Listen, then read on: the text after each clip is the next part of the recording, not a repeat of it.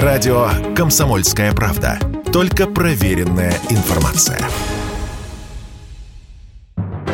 Союзный вектор из первых уст. Здравствуйте, в студии Екатерина Шевцова, и это программа «Союзный вектор». И сегодня в нашей программе мы поговорим о безопасности. Тем более, что буквально на этой неделе прошел большой двухдневный форум «Рубежи союзного государства». В Светлогорске, Калининградской области обсуждали глобальные вызовы, вопросы безопасности и сотрудничества России и Беларуси в условиях трансформации миропорядка. Участники этой встречи говорили о рисках и о новых возможностях двух наших стран. О проблемах развития экономики в условиях санкционного шторма и энергетической самостоятельности. К участникам форума обратился российский премьер Михаил Мишустин. Уверен, что у союзного государства большое будущее в формирующейся многополярной международной архитектуре. Оно станет центром притяжения для единомышленников. Этому, несомненно, будет способствовать активная деятельность России и Беларуси в таких фундаментальных международных объединениях, как Содружество независимых государств, Евразийский экономический союз, ОДКБ, ШОС, Приветствовали участников форума председатель Совета Республики Национального собрания Беларусь Наталья Качанова и послы России и Беларуси Борис Грызлов и Дмитрий Крутой. Обращение Грызлова зачитал советник российского посольства в Беларуси Станислав Макаренко. Сегодня в контексте ведущейся коллективным Западом через Украину агрессии против России, как части союзного государства, одним из безусловных приоритетов является безопасность наших границ. Ни у кого в мире не должно возникнуть сомнений, что наши страны готовы к отражению любой угрозы. Не секрет, что на территории Республики Беларусь имеются новейшие образцы российского ракетного вооружения – при необходимости, в полном соответствии с союзническими обязательствами и международным, международным правом, Россия готова отстаивать суверенитет Белоруссии всеми доступными средствами. Безопасность республики гарантирована в том числе и ядерным зонтиком. Вместе с тем мы ценим ту поддержку, которую Республика Беларусь оказывает нашей стране в рамках специальной военной операции. Дмитрий Крутой, чрезвычайный полномочный посол Республики Беларусь в Российской Федерации. Текущая ситуация требует – чтобы Беларусь и Россия в условиях, по сути, военного времени задействовали весь свой потенциал для развития экономик. Укрепили на деле, а не на словах, технологический суверенитет, побороли трудности логистики, выстроили настоящую финансовую независимость. И что тоже важно, по сути, на марше освоили методы эффективного информационного противоборства, реагирования на агрессивные фейки – и вбросы враждебных сил. Сегодня усилия белорусской и российской сторон направлены на реализацию 28 союзных программ. По оценкам экспертов, около 50% мероприятий в них уже выполнено, но работы еще очень много. Плюс оголтелые санкции, колоссальное давление извне потребовали от Минска и Москвы постоянной актуализации и корректировки наших шагов. Но самое главное, что наша цель неизменна. Это благополучие белорусов и россиян, улучшение их жизни. Укрепление экономики равно укреплению безопасности сегодня. В работе форума принял участие госсекретарь Союзного государства Беларуси России Дмитрий Мезенцев. Он подчеркнул, что такой формат необходим для того, чтобы понимать, какой ответ давать на вызовы коллективного Запада. Результаты и рекомендации форума, которые мы, безусловно, положим на бумагу, представим руководству Беларуси и России, руководству национальных академий наук, организаторов в адрес Курчатовского института, ИММО РАН, МГИМО, фонда Громыка, они будут основой для того, чтобы мы понимали, каким должен быть реальный ответ в системе тех сотен тысяч связей на те вызовы, которые нам предлагает коллективный Запад, который беспрецедентно, примитивно, ломово ведет политику санкционного давления на Беларусь и Россию, желая главное выбить наше право на самостоятельное формирование своего настоящего и будущего. Такой подход недопустим. По итогам форума был подготовлен итоговый документ, который как раз отражает скоординированные подходы экспертно-научного сообщества России и Беларуси к укреплению двусторонней интеграции в рамках союзного государства. В числе участников форума был и Олег Гайдукевич, заместитель председателя постоянной комиссии Палаты представителей Национального собрания Республики Беларусь по международным делам, член комиссии парламентского собрания по международным делам, миграционной политике и связям с соотечественниками. Олег Сергеевич, здравствуйте. Здравствуйте. Вы уже из Калининграда, как я понимаю, вернулись домой. Как у вас вообще ощущения от города, от обстановки, от настроя, от всего, что происходило именно в таком эмоциональном плане? Я был второй раз в Калининградской области, и в этот раз был в городе Светлогорск. Есть несколько выводов. Вот начну с таких личных. Вот мы все знаем курорты Юрмала, Клайпеда. Так вот, Светлогорск скоро будет гораздо красивее. Я посмотрел, какие там планы и что уже строится, там огромное количество отелей, набережная новая. То есть действительно это будет такое курортная мека, особенно с учетом вот этих всех санкций. Вывод, который я еще увидел, что бизнесмены начинают вкладывать деньги у себя. Они раньше спешили покупать недвижимость там, где-нибудь за границей. При Балтике в той же. Сейчас увидели, что творят с этой недвижимостью. Забирают по беспределу, они стали вкладывать деньги в свое. Это я вот разговаривал с губернатором. Второе наблюдение, что действительно там собрался же цвет интеллектуальной мысли Российской Федерации. Это ректора ведущих вузов, люди, которые определяют интеллектуальную повестку России. И я вам скажу, что изменился крен мышления э, за эти годы, э, особенно с учетом последних событий. Больше о своем, защищать свое, меньше смотреть на Запад, и действительно все нацелены на созидание, на сплочение, на то, чтобы трудиться на благо собственной страны и не брать с кого-то пример, а создавать свое. А это действительно мы можем делать, потому что у нас огромный потенциал. Ну и в целом мы поговорили о вызовах, которые стоят перед нашими странами, внутренними, внешними, не только о том, что происходит на Украине, но и о, нар- о наркотиках, о интеллектуальных проблемах, о том, как сохранить интеллектуальный потенциал, чтобы люди не хотели уезжать никогда, хотели работать у нас. И э, действительно такой мозговой штурм, который закончится не просто какими-то резолюциями, все это ляжет в основу работы Государственной Думы России и парламента Беларуси, и все это потом превратится в законы и в конкретные решения наших правительств и законодательных органов, которые будут укреплять наши страны. Вот кратко так. Ну, назывался форум «Рубежи союзного государства». знаете, как я только прочитала, э, вот, собственно говоря, пресс-релиз, когда его только прислали, еще приглашали и рассказывали об этом, я думала, что будет разговор о безопасности все-таки больше такой классической, да, там о базах военных, о каких-то опасностях. Все-таки Калининград город, э, так скажем, на передовой, да, там рядом у нас Прибалтика, и, в общем, там экономическая блокада имела место быть некая. Вот. Но, как я понимаю, все-таки говорили больше об, об интеллектуальном интеллектуальном или все-таки затрагивали тоже безопасность? Нет, обо всем говорили. У нас было много секций, были вопросы, о которых говорили вы. Военная безопасность, национальная безопасность. Тем более, что приехали люди, имеющие военный опыт, работающие в силовых структурах.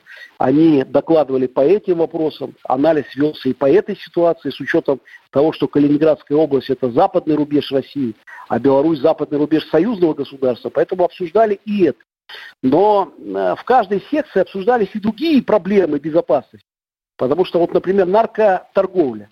Это геополитическая проблема, потому что мы уже прекрасно знаем, что э, ряд стран направляет специально потоки наркотиков, например, в нашу страну через Среднюю Азию для того, чтобы ослабить Россию, Беларусь. Это тоже геополитика. Об этом говорили. Говорили и о экономических проблемах, где точки роста экономики, как преодолевать санкции. Весь спектр угроз, которые существуют для наших стран, а помимо военной угрозы, помимо санкционной угрозы, их достаточно много, поэтому обсуждалось вот все. И для этого разбивались на секции. Каждая секция, там собирались специалисты как в той или иной сфере. А потом уже все это обобщалось для того, чтобы были какие-то скоординированные решения, которые лягут на стол тем органам, которые принимают уже конкретные решения. Украину обсуждали, специальную военную операцию обсуждали?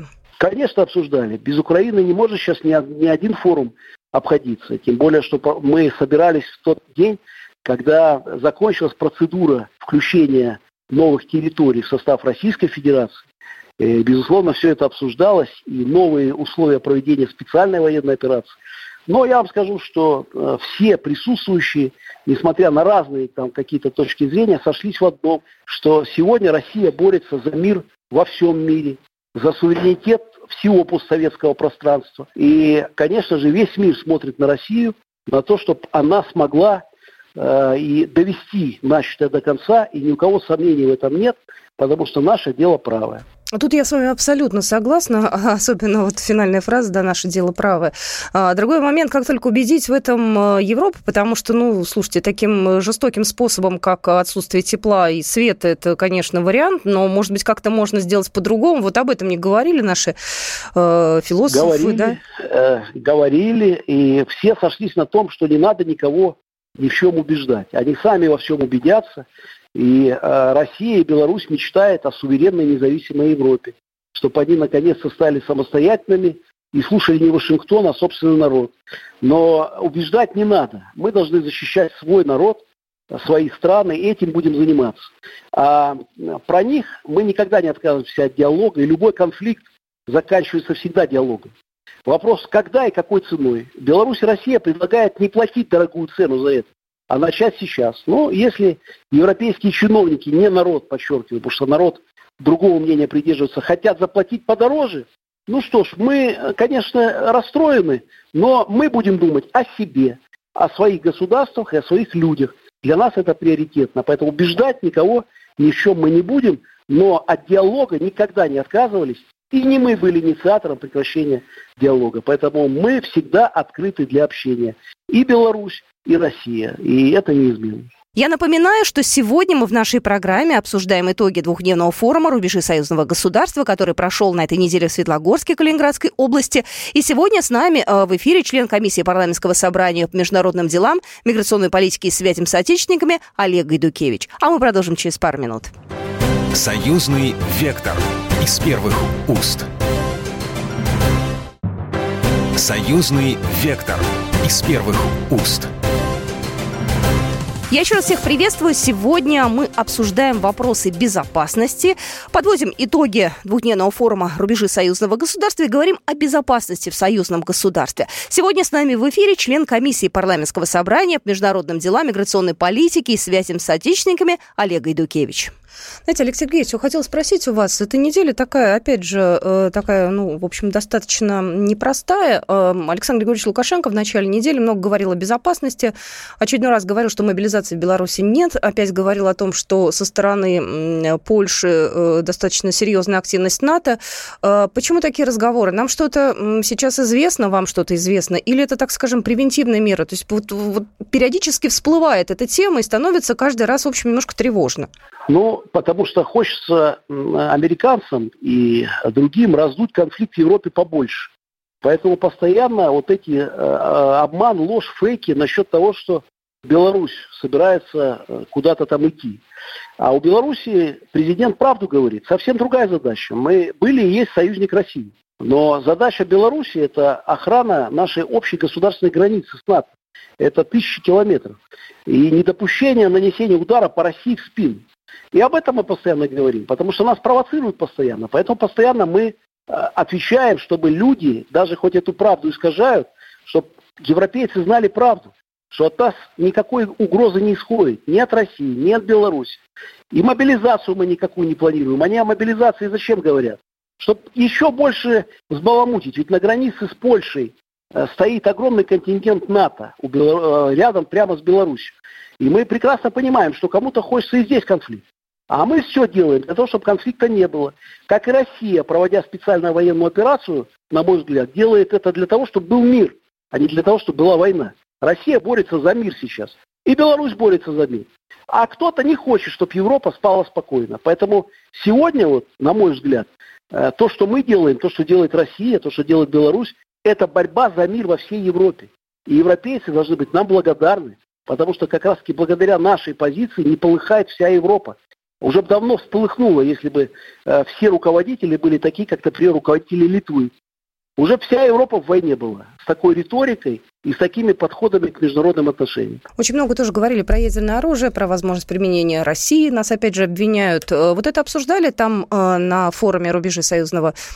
Что говорили, что говорили эксперты? Потому что многие очень напуганы. А почему? Вот э, обговорили и говорили правду, что вот кто постоянно ядерным оружием пугает? Не мы же. Постоянно эту тему поднимает Запад. А мы никогда эту тему не поднимали. Они все время пугают для чего? Чтобы еще больше разжечь, еще больше, чтобы была паника, еще больше надо перед европейцами оправдаться, почему они страдают. Надо же как-то объяснить, почему газ дорожает, почему электричество дорожает, почему коммуналка дорожает, почему холодно.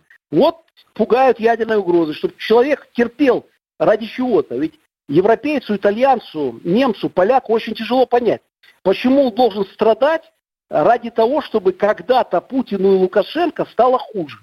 Вот ради этого он должен страдать, дети его должны страдать. Он не понимает этого. Он не понимает, почему он должен страдать за американские элиты, даже не, не за свои национальные интересы, итальянские, там, польские, немецкие.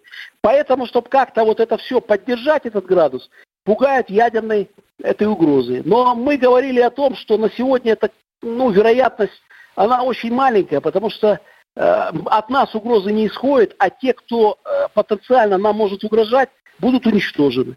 Потому что, э, ну, э, это обязательно надо это обсуждать, что наше оружие, оно на 10-15 лет опережает оружие НАТО. Это тоже правда. Но в том-то и дело, что мы эту проблему не поднимаем. Мы никому не угрожаем и о ядерных э, вот этих вопросах не говорим. Об этом говорят те, кто хочет разжечь и спровоцировать. Но больше это информационный шум.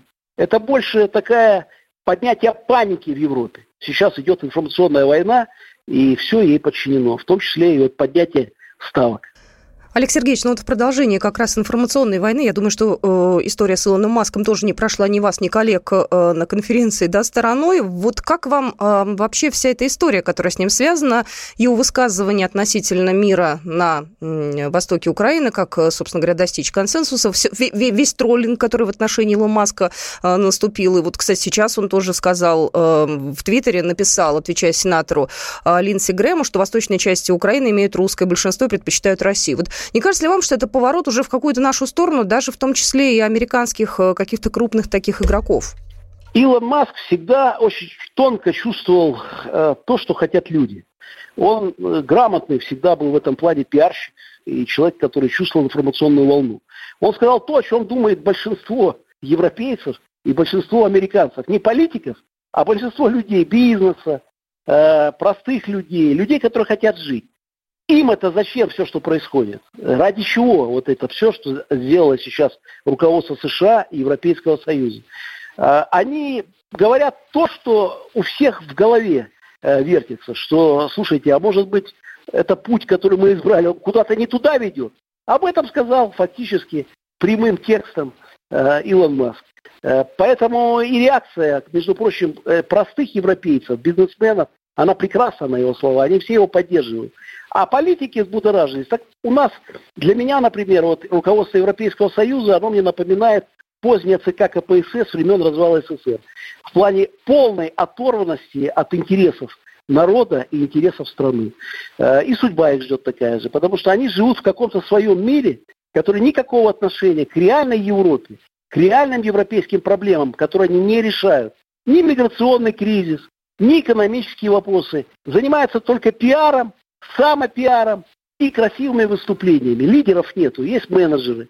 И э, они оторваны от жизни. Поэтому Илон Маск, вот он взял на себя вот такую роль народного лидера бизнес-элит Европы и США и сказал то, что у всех в голове и так есть. Потому что и полякам, бизнесменам, им не нужно то, что сейчас происходит. Они хотят торговать. Никто не хочет терять такой огромный рынок, как Россия и Беларусь.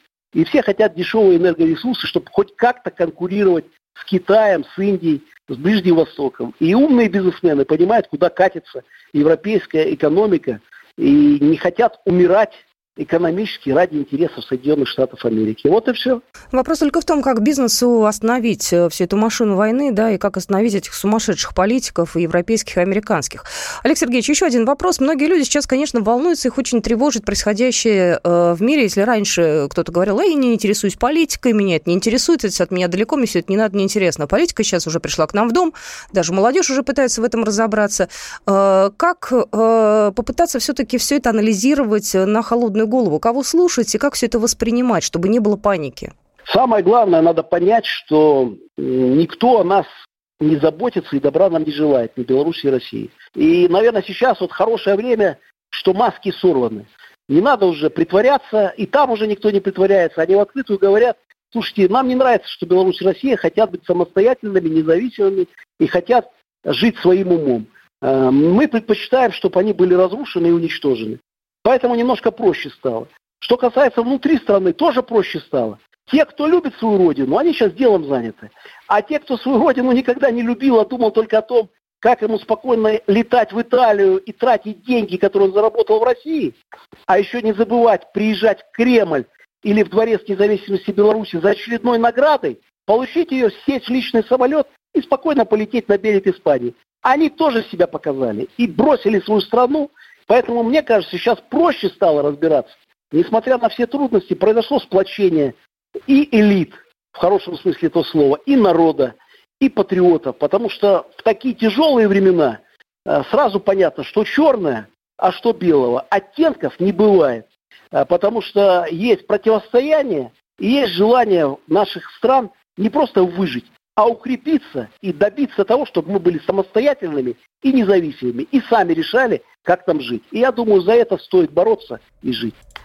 Алексей Сергеевич, последний вопрос. А как быть с теми, кто уехал? Как э, э, их воспринимать? Потому что, ну, чисто эмоционально у многих такое вот, э, знаете, возмущение. Ой, предатель, вот бежит, страну оставляет и так далее. Ну, как, как вот здесь вот с ними быть? Вы же прошли это в 2020 году, когда у вас было много таких беглецов, и они обратно потом поехали. Вот какой вы совет здесь дадите? Будут они и возвращаться. И сейчас в Беларусь вернулось огромное количество тех, кто на эмоциях уехал в 2020 году. И многие из них поняли свою ошибку и вернулись, и жалеют, что они уезжали, и жалеют, что поверили политиканам. Увидели эту европейскую демократию в действии, увидели, что они никому не нужны, а их использовали просто как э, товар, мусор политический, и выкинули, когда были не нужны. Э, есть те, кто предал и совершил при этом уголовные преступления. Есть такие в России. С ними надо поступать по закону. Э, но в любом случае, на мой взгляд, надо работать на консолидацию. Мы должны руководствоваться не эмоциями, а здравым смыслом и законом. Э, мы должны жить в правовых государствах. Поэтому кто уехал на эмоциях и не совершил преступление, он вернется и будет жить дальше. И сам, я думаю, все осознает и поймет. А кто предал свою страну и совершил преступление, ну, э, давайте поступим с ними по закону. А еще самое главное, чтобы мы наконец-то и молодежи, и сами поняли, кто настоящий герой. Тот, кто хорошо сидит в баре, пьет вино и вещает что-то на YouTube-канале, или все-таки военные, врачи, рабочие, специалисты, которые на самом деле делают каждый день, журналисты, которые каждый день делают что-то важное и полезное. Вот мне кажется, это время, когда можно это понять, и можно это и внести и в головы и наших детей, и подрастающей молодежи, чтобы у них были настоящие кумиры, а не псевдокумиры. Ну что же, на этом мы программу заканчиваем. Еще раз хочу представить нашего сегодняшнего гостя. С нами был Олег Гайдукевич, заместитель председателя постоянной комиссии Палаты представителей Национального собрания Республики Беларусь по международным делам, член комиссии парламентского собрания по международным делам, миграционной политике и связям с отечественниками. С вами была Екатерина Шевцова, и это была программа «Союзный вектор». До свидания. Программа произведена по заказу телерадиовещательной организации Союзного государства. Союзный вектор из первых уст.